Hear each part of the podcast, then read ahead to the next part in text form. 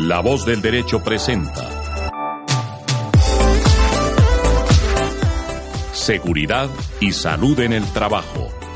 El análisis, la educación y la divulgación sobre los riesgos laborales, la prevención de accidentes de trabajo y las enfermedades laborales. Conduce Carolina Ávila Coral, directora de proyectos de Safety Ya. Con ustedes, seguridad y salud en el trabajo. Le damos la bienvenida a todos los oyentes de Seguridad y Salud en el Trabajo. Hoy nos acompañan en la mesa de trabajo a Andrés Charria, abogado deportivo, que hoy nos va a hablar un poco de qué pasó entre el Boca Juniors y el River y aplicado a la seguridad y la salud en el trabajo, ¿Cuál sería la responsabilidad si eso le pasara a un equipo de fútbol colombiano? También nos acompaña la doctora Juanita González, quien también va a hacer sus aportes en el tema de la responsabilidad que tienen los empleadores frente a la seguridad de sus trabajadores. Y en la segunda parte abordaremos el tema del Comité de Convivencia Laboral y el acoso laboral. Bienvenidos. Muchas gracias Carolina por eh, estar hoy reunidos e invitarnos a discutir estos temas. Eh, en efecto, pues el tema de del fútbol hoy nos convoca con total actualidad y eso genera un pase aquí para Andrés. Salud. Carolina, Juanita, buenas noches. Yo ya estuve acá en la mañana, ya hicimos un programa muy extenso sobre los incidentes del partido. Yo siempre comento que me pongo camisetas de fútbol. Esta mañana tenía la del Chelsea, ahora tengo la del Manchester United. Eh, ha sido un día agitadísimo porque el conocimiento en derecho deportivo es muy poco y normalmente me toca a mí atender a muchos periodistas.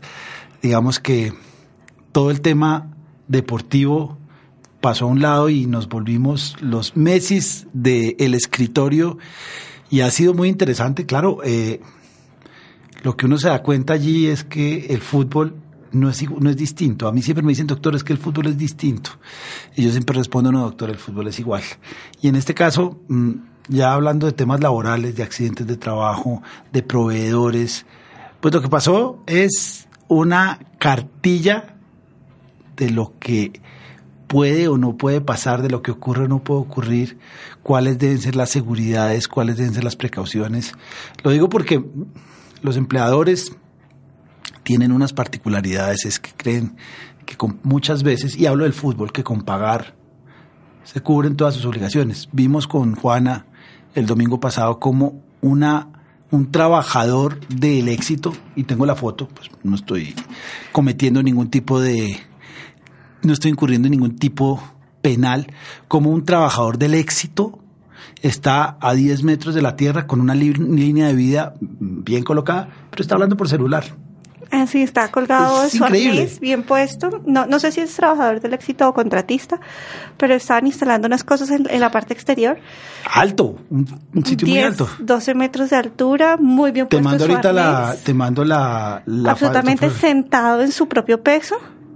Y el tipo estaba hablando por celular. Como, como los de Rappi. Claro que es que lo de Rappi tiene además otras connotaciones jurídicas, pero este señor estaba hablando por celular a una altura considerable cuando uno esperaría que eh, pues que no fuera esa la situación. En el tema del fútbol, y ya lo hablamos con los guayos, eh, el solo pago del salario puntual, porque eso en el fútbol tampoco es tan habitual, no exonera al, al empleador de una serie de actividades y obligaciones que son necesarias para el desarrollo, para el adecuado eh, desarrollo del contrato de trabajo y de la relación, el contrato laboral y la relación de trabajo. Eh, en el fútbol y más en este fútbol, pues todo eso puede ocurrir. Entonces, ¿cuál es la seguridad de los jugadores? ¿Qué hubiera pasado si hubieran jugado y hubiera ganado Boca?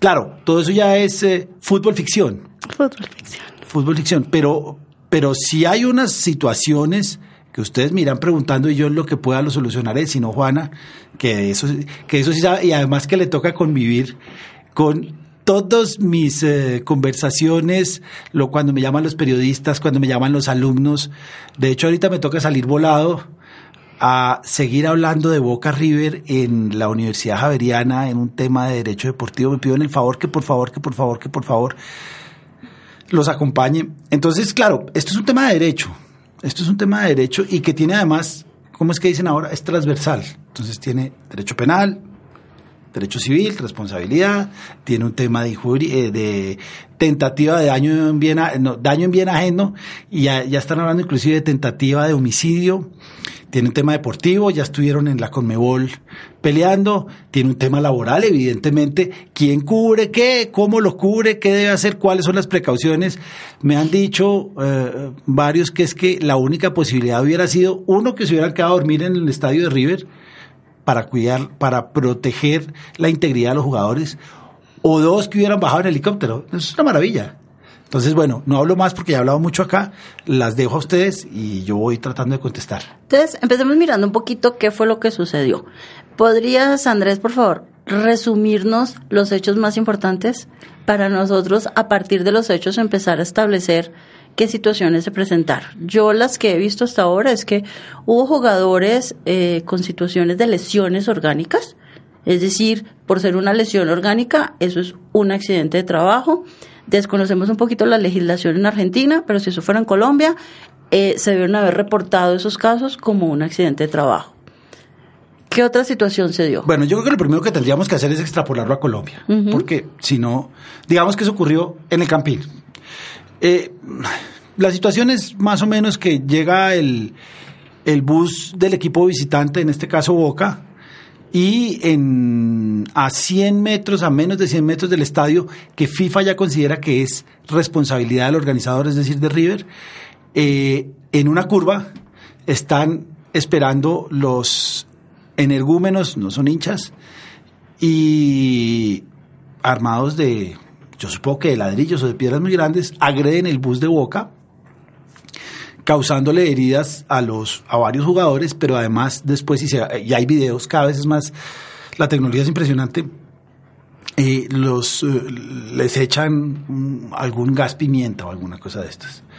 Entonces, eh, los jugadores claramente están no están en condiciones de jugar no porque el gas pimienta puede que pase, pero el tema emocional, el susto, es decir, eh, hay un video inclusive desde el, desde el bus donde los jugadores primero tratando de, de, salir de la situación de pánico empiezan a cantar que eso puede, eso ayuda, eso lo hacían en la guerra, empiezan a cantar, pero hay un momento que no pueden, empiezan a romper los, los vidrios y lo único que se oye es como en la guerra, llamen un médico, llamen un médico, el bus entra y empieza un tema que es, es absurdo, es si pueden jugar o no cualquier, el sentido común dice, esto se acabó y vamos a ver a los jugadores, a todos, no a los cuatro o cinco que tienen laceraciones, sino a todos.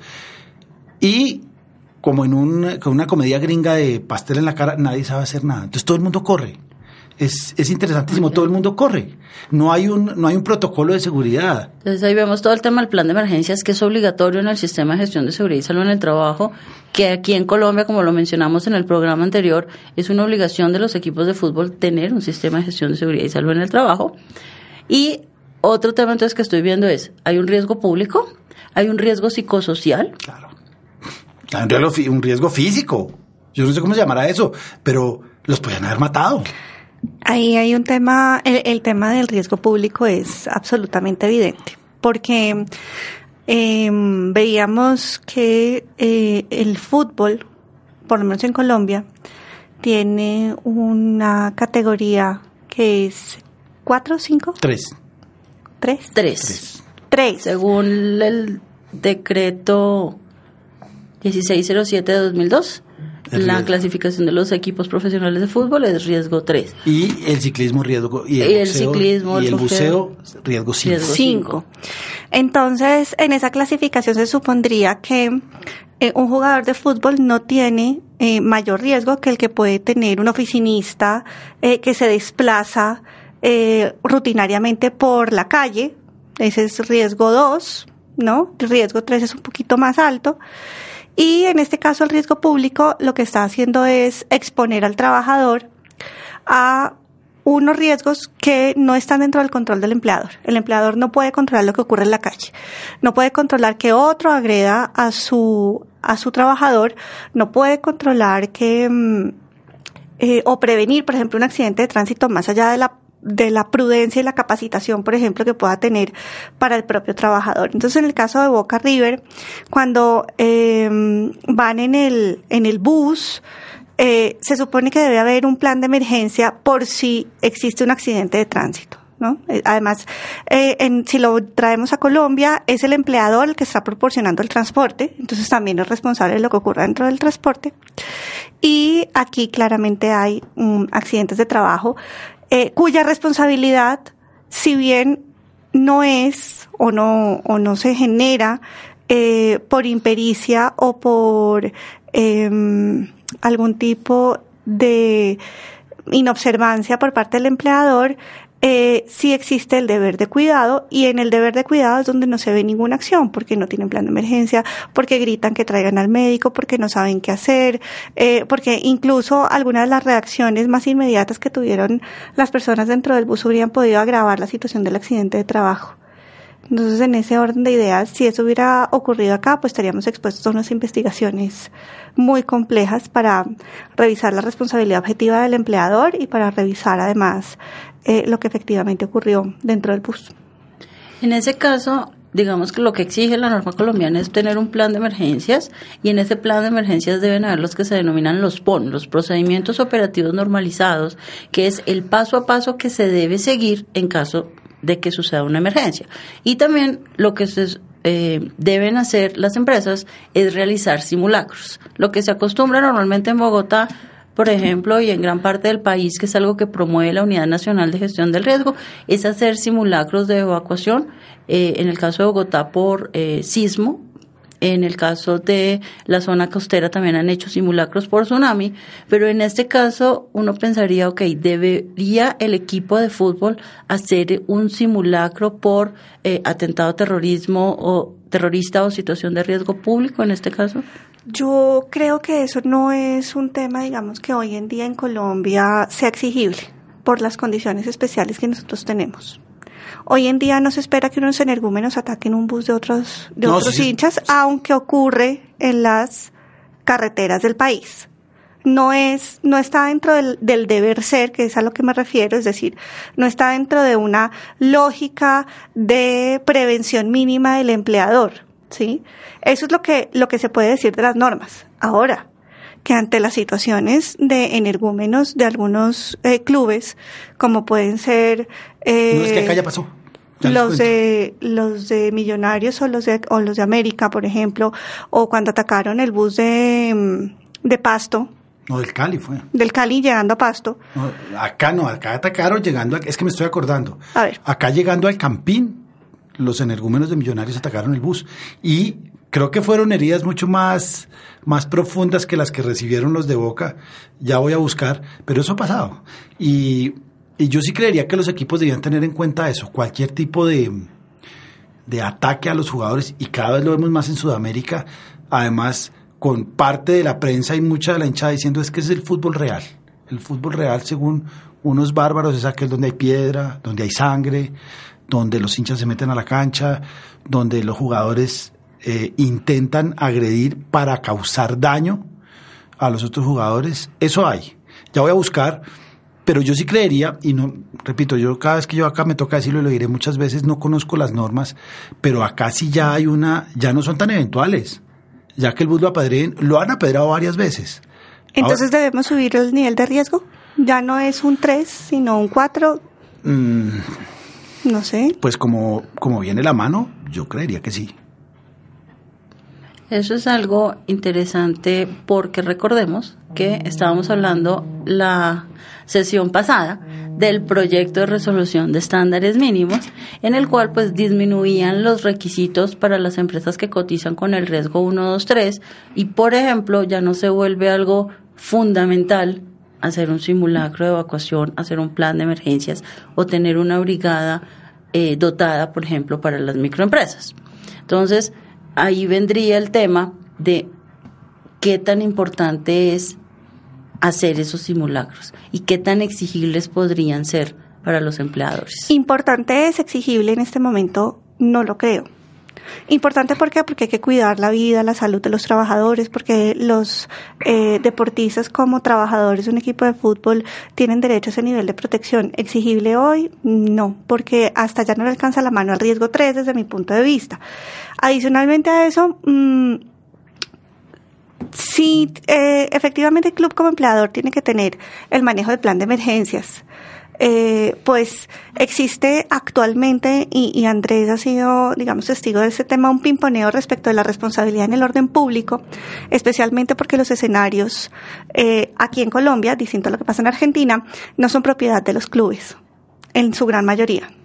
Eh, el Campín es propiedad del distrito, el Atanasio Girardot también es propiedad del municipio, etcétera, etcétera. Entonces, aquí existe, digamos, un pimponeo de responsabilidad entre el club organizador eh, y las autoridades eh, que además cobran por los esquemas de seguridad de los diferentes niveles que exige FIFA, nivel 1, anillo 2 y anillo 3. Y en ese orden de ideas, diría entonces eh, los empleadores que sí, yo tengo el deber de protección, pero no me exija tanto. Miren lo que dice. Eh, dice la escena que se vio este sábado en las horas previas a la final de Copa Libertadores entre River Plate y Boca Juniors tiene un antecedente en el fútbol colombiano. Ocurrió el 5 de abril del 2009. Esto no es nuevo. Cuando Millonarios recibía la visita del Deportivo Cali, ese día mientras el bus del visitante entraba al estadio El Campín, estaba entrando. Un inadaptado lanzó una piedra contra la ventanilla que impactó directamente en la cabeza de Juan Guillermo Domínguez, entonces jugador del equipo verde. El jugador fue trasladado a la clínica Palermo de Bogotá, muy cerca del estadio, donde se confirmó que sufrió una cortada en la frente y un golpe en el ojo derecho que fue revisado por oftalmólogo, según informó el médico. Oigan lo peor. A pesar de los actos de violencia contra el Deportivo de Cali, en aquel 2009 los jugadores de Millonarios salieron a la cancha y el partido se, se jugó. Sí hay riesgos y no es, no es nuevo. No estamos hablando de, de ayer, de antier Acá hay jugadores, hace menos de un mes en el partido de Once en un partido de Once Caldas en Manizales, el árbitro, que todavía no sabemos si tiene contrato de trabajo, le rompieron la cara con una moneda. Las pilas vuelan por eh, las tribunas intentando cazar. Cada vez hay menos radios, pero las pilas vuelan, las monedas, los punteros de láser. Es que el fútbol se está volviendo una actividad cinco para mí es claro que el riesgo, ¿cómo se llama? Público. El riesgo público cada vez es mayor porque además no hay intención de nadie de mitigarlo.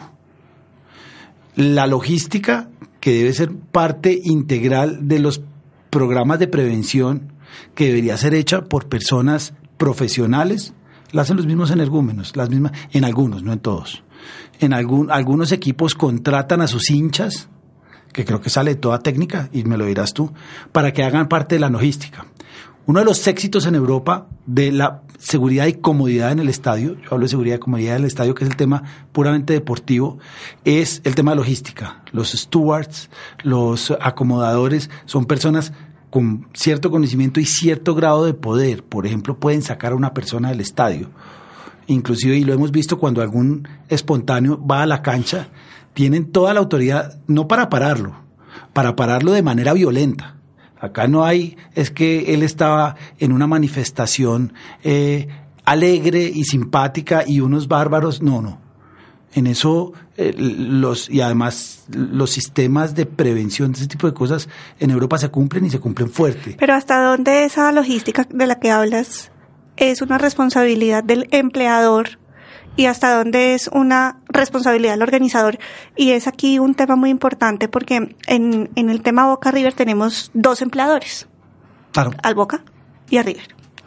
Y entonces, ¿hasta dónde llega la mano en relación con la protección em, de esos trabajadores que debían salir a trabajar, debían jugar?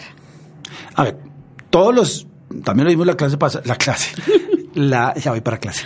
Lo dijimos eh, el programa pasado, eh, los equipos tienen médicos y van con el, y van con el equipo. Seguramente en el bus había médico. Aunque es raro porque gritaban un médico, un médico, un médico. Seguramente el médico llegaba de su consulta o no sé. Eh, yo creo que el equipo debe tener su propio plan de atención de riesgos, así se llama. eh, debe tener su propio plan con su médico. Es decir, los equipos no son ajenos a este tipo de violencias y deberían saber qué hacer. Nadie sabe nada.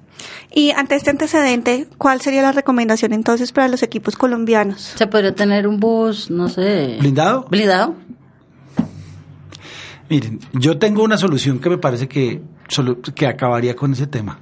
Es que los dos equipos entren en un solo bus. No caben. Sí, sí caben.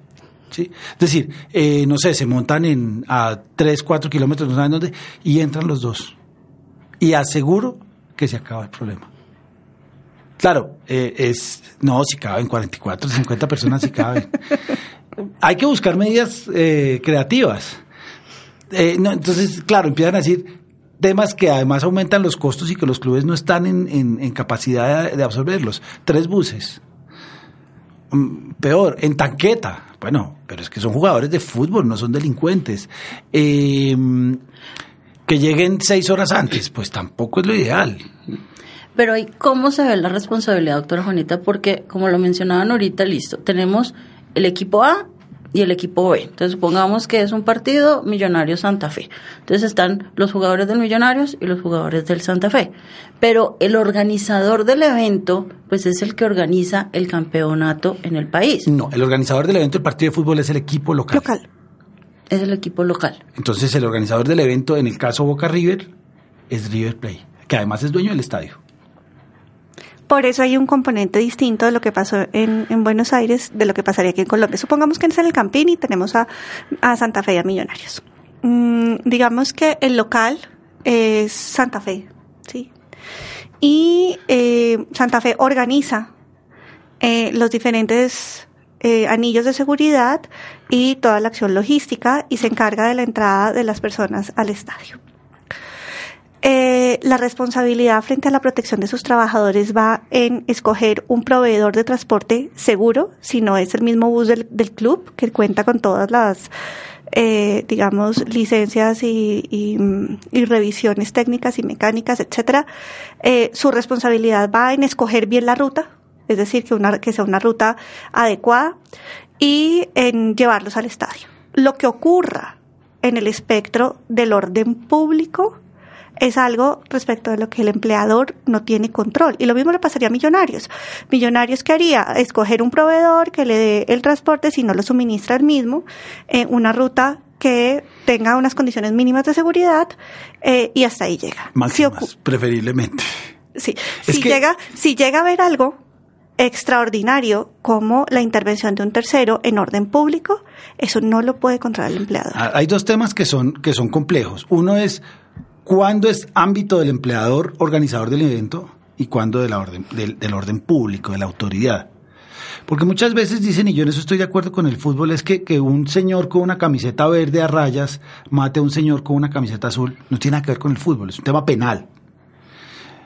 Y eh, en este caso es igual. Yo, yo millonarios, y a mí me han tocado, esta mañana lo comenté, me han tocado, eh, me, me, me, me- endilgan unas responsabilidades que son de imposible eh, vigilancia. ¿Cómo hago yo para manejar los energúmenos? Yo, América de Cali, ¿cómo hago para manejar los energúmenos que no conozco en Villavicencio?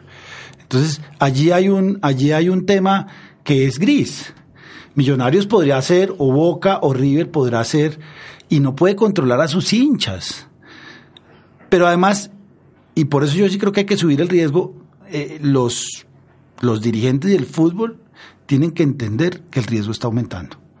¿Por qué ellos lo dejaron? ¿Por qué lo dejaron? Por lo que sea, yo no lo sé, pero el riesgo está aumentando.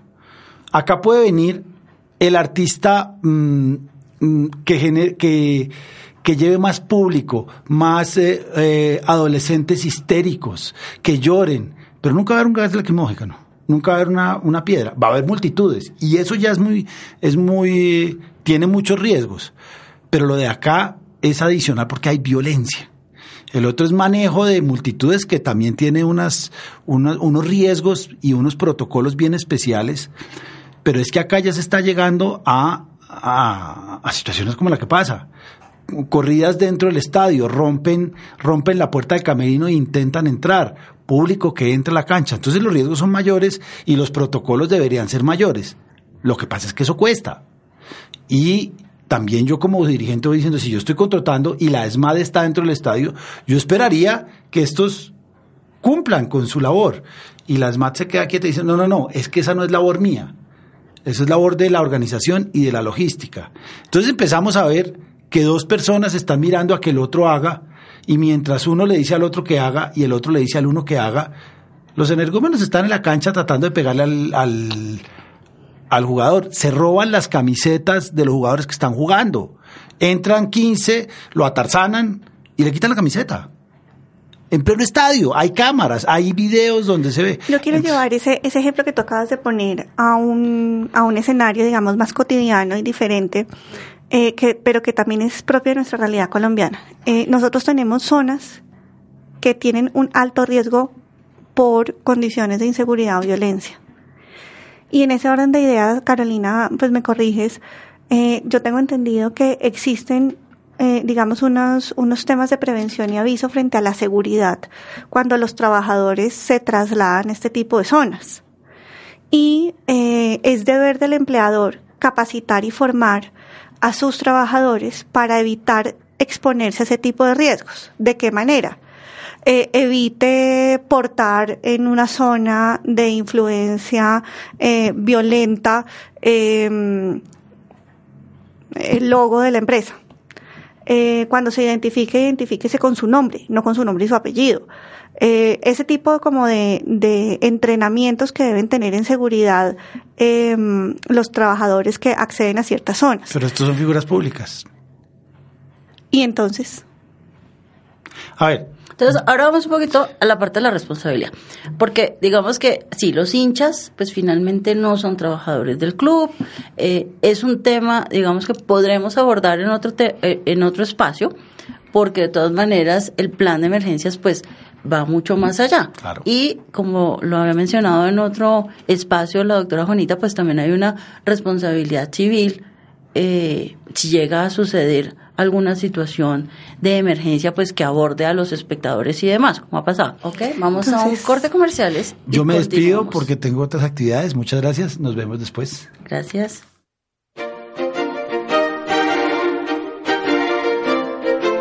En La Voz del Derecho, una programación especializada. Información veraz, objetiva, imparcial. Debates, análisis, crítica, verificación. Lo que pasa en Colombia y en el mundo, examinado y confrontado bajo perspectivas diferentes, con sentido democrático y con respeto. La voz del derecho. Radio en profundidad.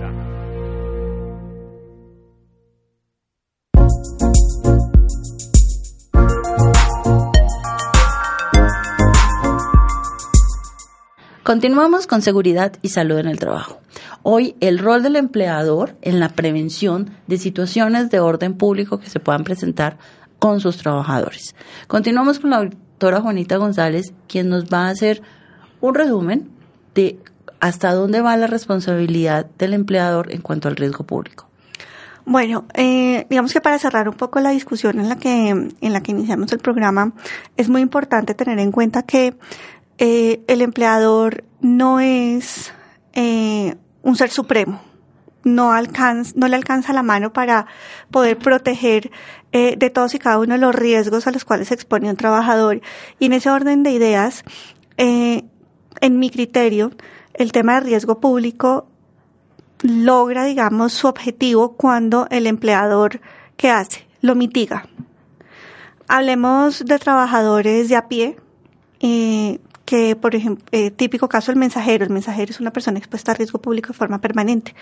Si ese mensajero además va en moto, entonces, pues mi labor como empleador de manera diligente es darle los mejores elementos de protección personal, hacer la capacitación del plan vial, eh, mirar los temas relacionados con las rutas que debe tomar, sabe eh, que su pase esté al día, que sepa tener eh, maniobras evasivas y hasta ahí.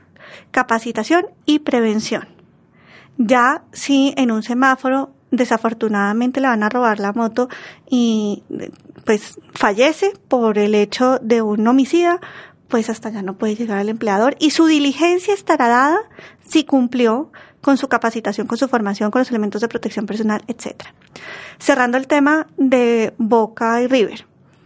Eh, desde mi punto de vista, eh, los clubes cumplieron con una labor preventiva que fue llevarlos en un vehículo adecuado. El riesgo y los accidentes de trabajo que sufrieron son producto del orden público desde mi punto de vista.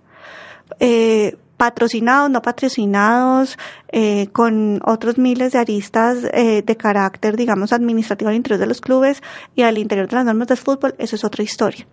Pero respecto a los empleadores, hubo una situación de orden público y en ese orden de ideas existe una responsabilidad compartida que en este caso no es del empleador, es decir, no es del Boca Juniors, es del el organizador, que es el River Plate, y de la autoridad, es decir, de em, los que ejercieron el orden público en Buenos Aires. Esa es como, como el cierre que, que propongo para el tema. Muchísimas gracias. De esto habrá otros programas donde se aborden diferentes temas relacionados como la selección de proveedores y contratistas, cuál es la adecuada forma de tener un plan de emergencias, cómo se debe capacitar a los trabajadores en el que hacer, porque una de las cosas donde sí se ve la debilidad es que los trabajadores no sabían qué hacer en caso de una emergencia. Y pudo haber sido, como lo mencionaba Andrés, un accidente de tránsito simplemente, no necesariamente una situación de orden público y la norma dice que debemos capacitar a los trabajadores en saber qué hacer, cómo hacerlo y a quién acudir. Eh, sí, yo coincido eh, completamente con esa conclusión porque mm, lo que se vive o lo que se ve en los videos dentro del bus eh, son situaciones de descontrol y eso y eso evidencia una falta de capacitación. Pasemos entonces al segundo tema que queríamos abordar hoy, que era el comité de convivencia. Hay muchas dudas con respecto hasta dónde debe llegar el comité de convivencia, hasta dónde va la actividad de prevención del comité de convivencia. Y por otra parte, muchas microempresas han preguntado, pero es que somos tres, ¿cómo vamos a hacer para conformar un comité de convivencia? Bueno, eh, el comité de convivencia no nace por generación espontánea. Tiene una razón de ser. La ley 1010 de 2006 em, propone que em, deben existir mecanismos de prevención de las los hechos o las acciones que generan acoso laboral. Entonces aquí hay que tener en cuenta que em, en un principio, cuando empieza la implementación de la ley, los cambios del reglamento de trabajo, no se sabe muy bien qué es una actividad de prevención ni cómo debe ejecutarla el empleador, ni cuáles son los mecanismos, y entonces con posterioridad, años más adelante, surge la idea del comité de convivencia que tiene un origen muy lindo y está en los comités de convivencia escolares. La norma, eh, digamos, la génesis de esa decisión eh, tiene mucho que ver con, con ese orden eh, al interior del colegio, porque se supone que no hay mejor norma o no hay mejor autoridad que cuando somos nosotros mismos los que nos autorregulamos. Entonces, cuando varias personas participan en la creación de una norma o participan en la creación de una decisión, es mucho más difícil que exista una reticencia a acatarla. Y por eso nace, nace el comité. Entonces, el comité se ha venido deformando. Empieza como un muñequito muy bonito, muy ideal, muy bien arregladito, en donde queremos que exista una pluralidad de personas que tengan capacidades y cualidades eh, muy importantes como la resiliencia, como la empatía, eh, como la capacidad de abstraerse de los problemas de los otros, para que generen recomendaciones e intervengan de manera proactiva para hacer actividades de intervención o protección en temas de acoso laboral. Entonces, eh, eso es importante tenerlo en cuenta porque en ninguna norma laboral dice que el comité de convivencia tenga la eh, competencia para declarar que existe o no existe una conducta de acoso laboral. Lo que hace el comité de convivencia, que además es eh, bipartito, empleador, eh, miembros representantes del empleador y miembros representantes de los trabajadores, es analizar una situación y generar recomendaciones para intervenir esa situación y evitar a toda costa que exista una conducta o que se consolide una conducta propia de acoso laboral. En ese orden de ideas, hasta dónde le llega la mano, como digo yo, al comité de convivencia. El comité de convivencia propone el comité de convivencia genera espacios de eh, análisis y reflexión respecto de las conductas. El comité de convivencia observa las quejas, las analiza, escucha las partes, cumple con su deber de confidencialidad y propone. Y hasta ahí llegó. Entonces, ¿qué ocurre?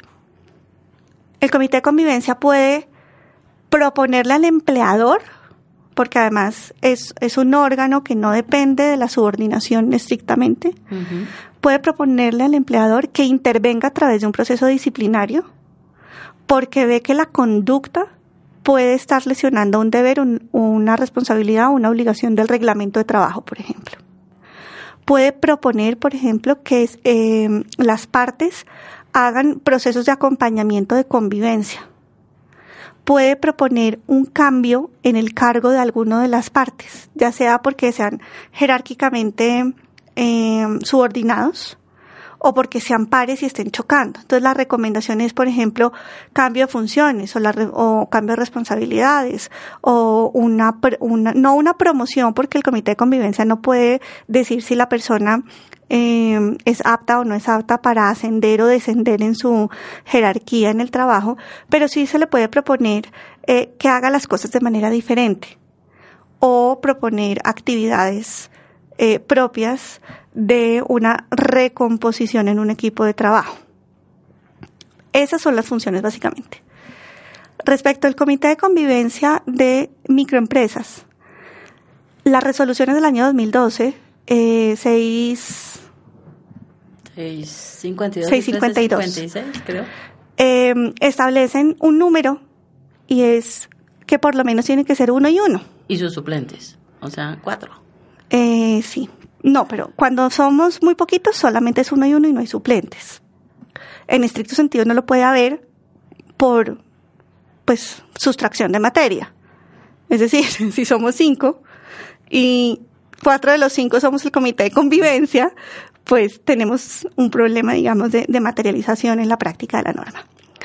Em, entonces, en ese orden de ideas, el, el titular es quien, quien tiene que conformar ese comité para analizar los casos de presuntas conductas de acoso laboral y solamente en caso de que ese titular no esté en condiciones de atender la queja o se haya retirado, por ejemplo, porque cambió de trabajo, ya no hace parte del equipo de trabajo, o porque se encuentra incapacitado y no puede participar de la sesión, ahí sí entra el suplente. No es que el comité de convivencia vamos todos en gavilla y hechos bola, como dicen los mexicanos, eh, a mirar qué fue lo que pasó en todos los casos. Eh, la suplencia también tiene una razón de ser y es evitar que el comité de convivencia eh, pierda su razón de ser por ausencia de sus miembros. Entonces, por eso existe esa, esa jerarquía. Pero entonces, si tenemos, por ejemplo, una microempresa, entonces está el señor y la señora Pérez, que han creado su microempresa y han contratado eh, tres trabajadores. Entonces son cinco personas en la nómina. Entonces el señor Pérez le dice a la señora Pérez pues que, que él está muy ocupado vendiendo, entonces que sea ella la representante del empleador. Entre los cinco tienen que hacer una elección, entonces tienen que haber postulados. Entonces, los tres empleados, pues algunos se tiene que postular porque tiene que haber comité. Entonces, se postula uno por, por, por querer salir del problema. Se postula. Entonces, todos votan. Entre él y el voto en blanco, ¿no? Pues votemos por, por Hugo. Entonces está Hugo, Paco y Luis, los tres trabajadores de, de los señores Pérez. Y entonces queda la señora Pérez y Hugo como principales. Como nadie más se postuló, entonces no hay suplente de Hugo. Si Hugo no está, pues no hay comité. Y el suplente de la señora Pérez, pues tiene que ser el señor Pérez, porque es el que realmente podría representar los intereses del empleador. Ahora, hay una situación eh, presunta de acoso laboral entre el señor Pérez y Luis. Pero entonces la señora Pérez, por ser la esposa del señor Pérez, pues no sería eh, realmente objetiva en ese comité. Uno podría decir que ella, eh, pues sería mejor que no estuviera, pero es que el, el suplente es el señor Pérez. Y entonces queda Hugo, miembro del comité, con el problema entre Luis y el señor Pérez. O sea, realmente es útil la figura del comité. ¿Cómo serían manejar esos casos donde pues aparentemente las cifras dicen que el 67% de los trabajadores están en una microempresa o una cifra muy cercana, es decir, que es muy común en Colombia tener microempresas eh, que generan empleo, que muchas de estas microempresas son familiares. Es decir, que esta situación que estamos hablando de los señores Pérez con Hugo Paco Luis se puede presentar. Y cuál sería la forma correcta de abordarlo y pues realmente qué sentido tiene ahí ese comité de convivencia, cómo podría realmente actuar. El comité de convivencia puede actuar en esa, en esa hipótesis. Que es muy, que es muy, frecuente, muy frecuente. Que es muy frecuente, indicando que se encuentra en un conflicto de intereses para poder proponer algo diferente a una amigable composición entre las partes. ¿Sí? Porque no tiene margen de maniobra. No tiene superior jerárquico a quien acudir porque es que el superior jerárquico es el presunto acosador. Eh, usualmente, ¿no? Yo no estoy diciendo que no exista acoso a la inversa. Eh, y adicionalmente, el acosado es su compañero de trabajo.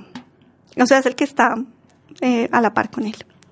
Entonces, el comité ahí pierde, no tiene muchos dientes para actuar.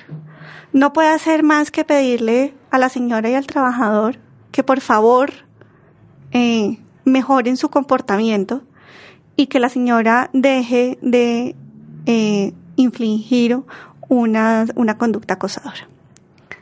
En la práctica, ¿qué debería pasar?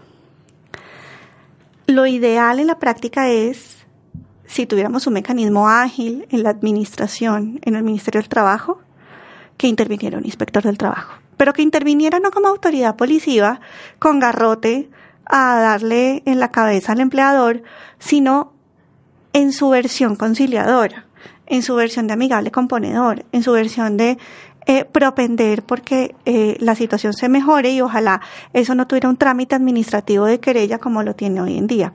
Pero pues eso no es el deber ser y eso no lo dicen las normas del trabajo.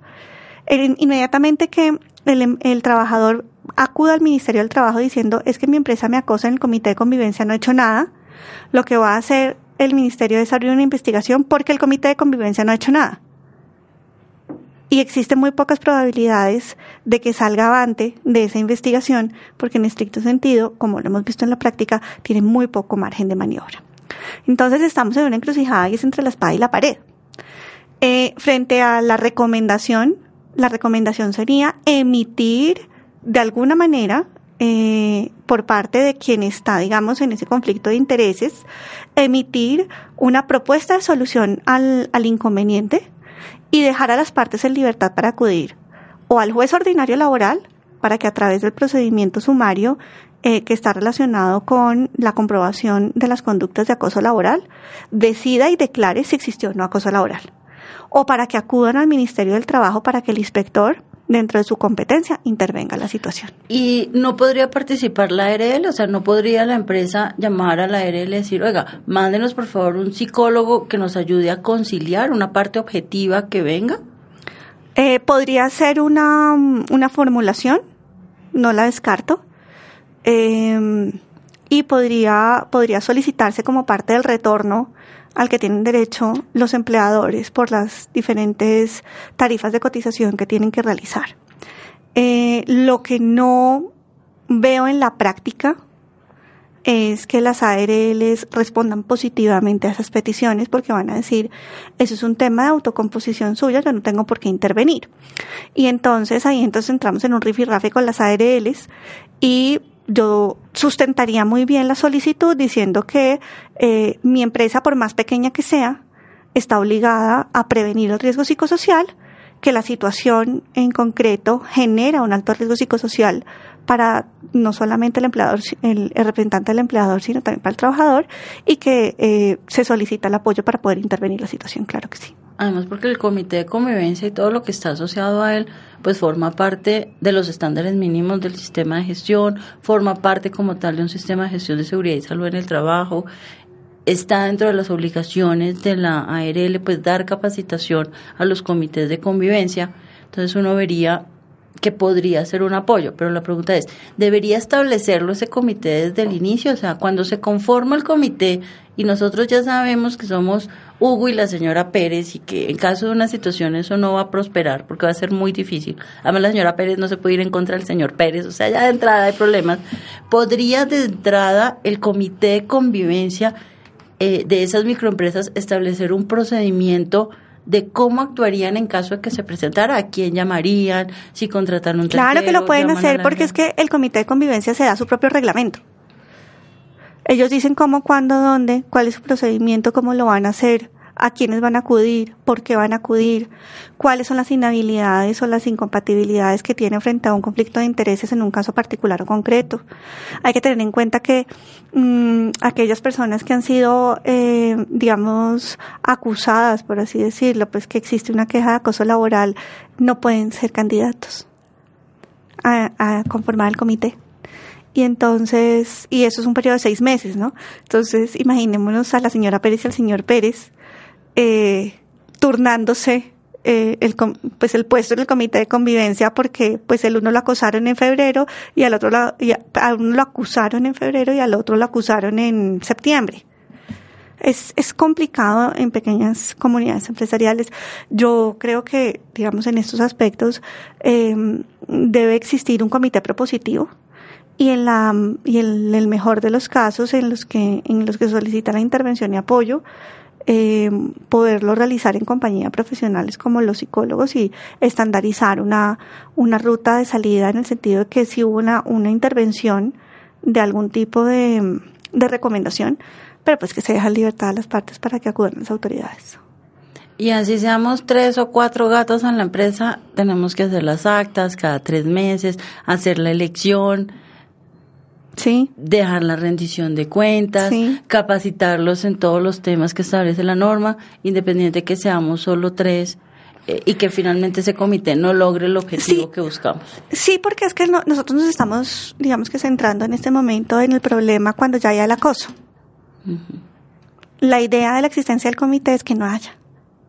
En la medida en que haya menos quejas por acoso laboral, las competencias del comité se centran en actividades propias de prevención, capacitación, formación, eh, actividades de intervención distintas a las del problema in situ. Y entonces, en ese orden de ideas, lo ideal es que no se llegue a situaciones en donde existan quejas de acoso laboral, que tenga que, poner en marcha el mecanismo de prevención que, ya, que se haya dado el propio comité. Cuando nosotros como empleadores cumplimos con la norma de reunirnos, escogernos, hacer las actas, eh, cuestionarnos eh, y hacer actividades reales, eh, pues las actividades de prevención tendrán que tener unos indicadores que nos permitan evidenciar que existen unos rangos adecuados de conflictibilidad, conflictibilidad en el trabajo. Bueno, por ahora, eso es todo por hoy. Muchísimas gracias, eh, Juanita, por tu participación en el programa. Gracias, Carolina.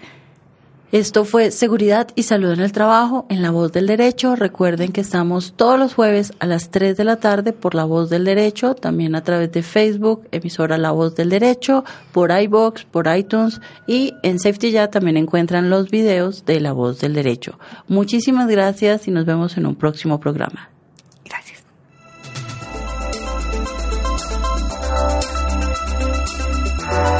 La Voz del Derecho presentó Seguridad y salud en el trabajo.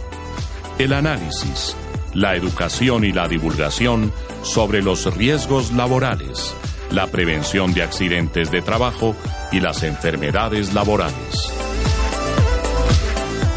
Conduce Carolina Ávila Coral, directora de proyectos de Safety Ya.